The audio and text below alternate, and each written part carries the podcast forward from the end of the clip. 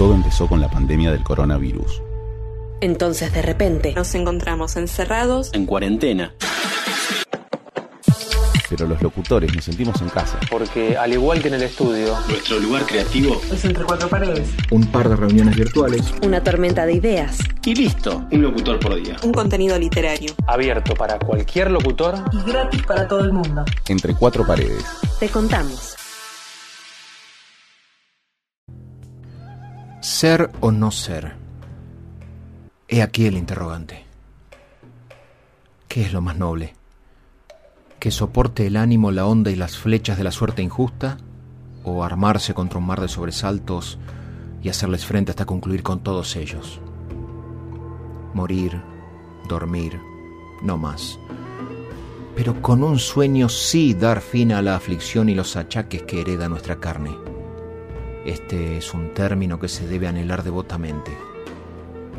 Morir, dormir. Dormir. Soñar acaso. no, no, no, esto es lo que nos inquieta, porque los sueños que pueden visitarnos tras la muerte cuando dejemos el mortal despojo es algo que detiene nuestro intento y da larga inquietud a la existencia. Porque de no ser ello así, ¿quién sufriría las injurias y el látigo del tiempo, la opresión del tirano, los desdenes, las angustias de amor, las leyes lentas, la insolencia del mando? La crueldad con que se trata al mérito paciente cuando ese mismo mérito solo quiere aquietarse a sí mismo con un simple puñal desenvainado.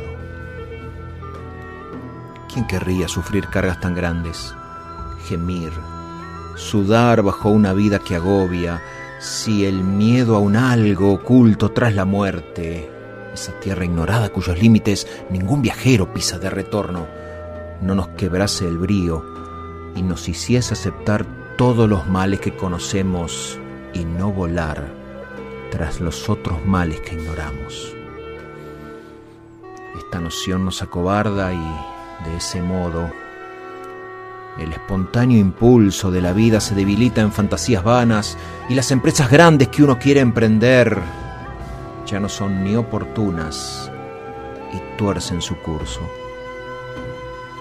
Y muy pronto, muy pronto, pierden el nombre de acción. Ahora, ahora mejor callemos. Entre cuatro paredes. Te contamos.